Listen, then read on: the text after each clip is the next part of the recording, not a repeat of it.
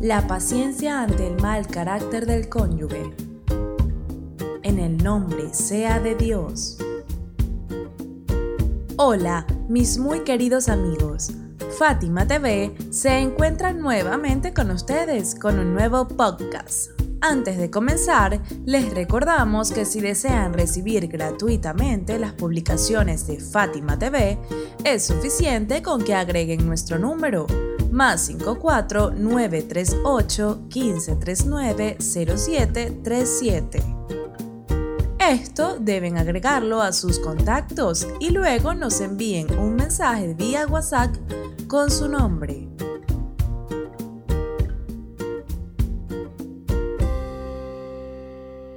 Muchos hombres y mujeres afirman que la vida familiar en ocasiones llega al punto en que es imposible romper esa relación. Si observan a sus alrededores, es probable que encuentren a una mujer con hijos y hasta nietos, que ha pasado muchos años de su matrimonio al lado de un hombre malhumorado y que carece de una moral islámica adecuada.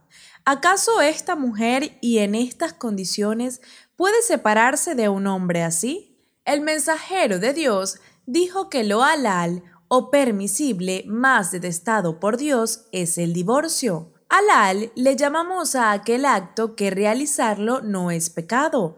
En la religión de Dios, el Islam, existe el divorcio, pero deberá evitársele hasta donde sea posible. ¿Acaso el profeta ignoraba que muchos matrimonios tienen problemas y dificultades? No, el profeta lo sabía perfectamente, pero aún así dijo, hasta donde sea posible eviten el divorcio. Claro está, a menos que realmente sea imposible aguantar esa vida. Si buscamos en todo el mundo, no podremos encontrar a dos personas que convengan totalmente entre sí. En la Aleya 19 de la Honorable Suranisa dice a los hombres, y convivid con ellas conforme a lo que es correcto, pues si os resultan odiosas, quizás odies algo en lo que Dios ha puesto un gran bien. Los exegetas del Corán dicen que aquí un gran bien tiene dos significados. Primero, puede ser que los problemas y las dificultades actuales en un futuro se conviertan en bondades y afinidades. Y segundo, el que Dios en un futuro los agraciara con buenos hijos.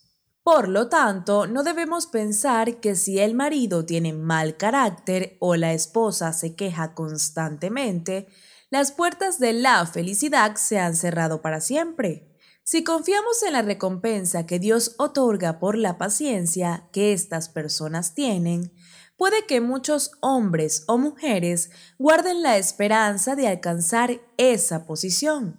El profeta dice, Tres grupos de mujeres no se verán atrapadas por el grave tormento cuando mueran, y se reunirán con la honorable Fátima, hija del profeta que es la mejor mujer del universo, desde su principio hasta su fin. Antes de que mencione estos tres grupos, daré una explicación de lo que se extrae de esta narración.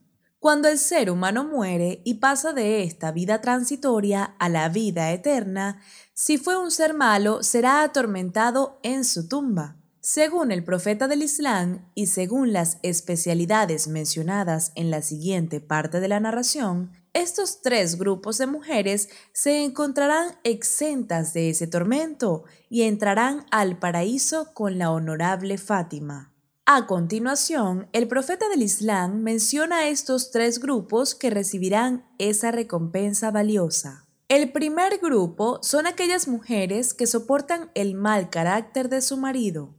El segundo grupo está compuesto por las mujeres que muestran paciencia ante la estrechez económica de su marido. Claro está, el hombre tiene la obligación de esforzarse para trabajar y ganarse la vida, pero si a pesar de ello no puede proporcionar a su familia una vida holgada y su esposa soporta esa situación, ella será incluida en lo dicho por el profeta. En una ocasión, una persona se presentó ante el gran profeta y le dijo, Cuando estoy enojado, mi esposa me pregunta la causa y me dice, Si te apura lo económico, no te preocupes. Trae para nosotros solo el pan bien ganado es decir, que lo haya obtenido en forma correcta sin haber realizado ningún acto prohibido para lograrlo y traerlo a su hogar.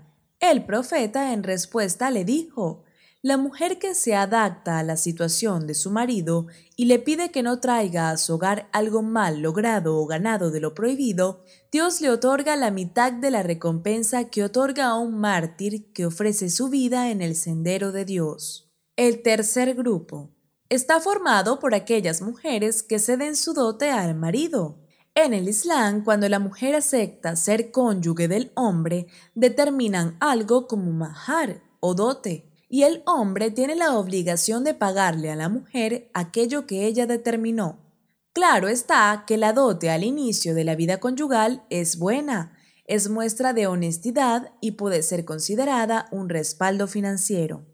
Pero si su vida llega al punto en que todo es paz y amabilidad, una muestra de esta cordialidad es cuando la mujer cede el dote al marido. Claro está, en el Islam para el hombre es obligatorio dar la dote a la mujer por haberse casado con él y es considerada una deuda que debe cubrir.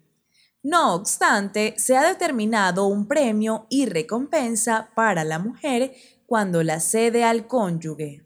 Para los hombres también se ha mencionado una gran recompensa y premio por soportar el mal carácter de la esposa. Existe una narración del profeta de Dios que dice, si un hombre tolera el mal carácter de su esposa, le será otorgada una recompensa similar a la que Dios otorgó al profeta David por aguantar todas esas calamidades que pasó. Por lo tanto, la paciencia ante el mal carácter, ya sea del hombre o de la mujer, provoca el desarrollo moral del ser humano y la continuidad de recepción de bendiciones y también recompensas tales como tener buenos hijos y otras bondades en la vida del ser humano.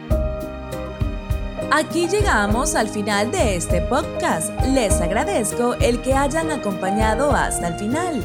Si les agradó este podcast, envíenlo a sus amigos. Reciban mis mejores deseos y adiós hasta el próximo podcast.